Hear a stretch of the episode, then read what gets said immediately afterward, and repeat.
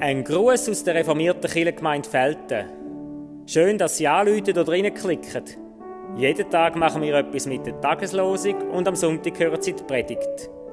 Wir freuen uns, wenn Sie dabei sind.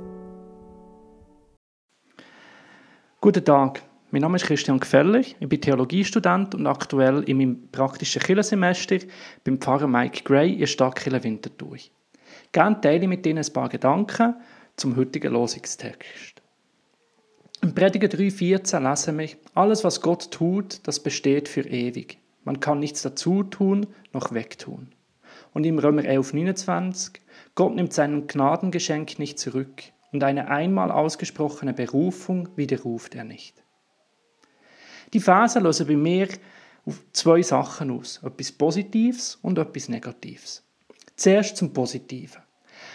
In dem Kapitel 3 aus dem Prediger, wo so ein wunderschöner Text ist, macht sich der Autor Gedanken darüber, dass alles seinen Zeitpunkt hat. Lachen und Brüllen, Krieg und Frieden. Alles hat seinen Anfang und auch sein Ende. Und mit dem ist nichts weniger gesagt, als dass alles vergänglich ist. Nichts ist für ewig beständig. Und dabei ist doch ins menschliche Herz die Sehnsucht nach dem Ewigen, nach Sicherheit und Verlässlichkeit gelegt.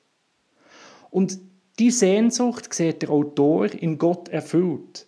Der Gott, wo da ist, wo besteht für ewig, wo bei allem, was er ist und tut, nichts dazu noch weggenommen werden er ist wirkliche Sicherheit. Was für ein positiver Zuspruch, gerade in dieser Zeit von Pandemie, wo so vieles unverlässlich ist, Sachen müssen abgesagt werden und auch in wirtschaftlicher Hinsicht zum Teil auch wirklich existenzielle Ängste geben sind, wird mein Job weiter bestehen? Habe ich die Sicherheit, meinen finanziellen Alltag auch in Zukunft zu bestreiten?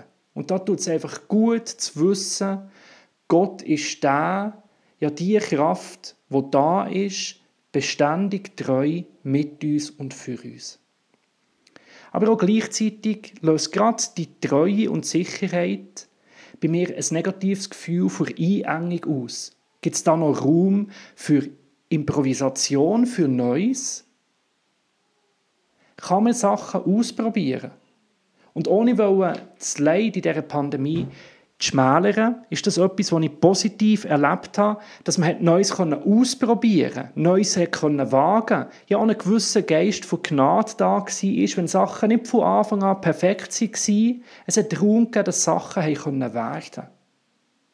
Und gerade die vergangenen Pfingsten ist ja das Erinnern daran an den Heiligen Geist, der Neues schafft, der dynamische Veränderung ermöglicht. Und da frage ich mich, ist Gott vielleicht der Ort, die Kraft, wo Sicherheit und Freiheit ineinander geht, der vermeintliche Widerspruch aufgelöst wird und wir eine Sicherheit finden, die uns Freiheit schenkt?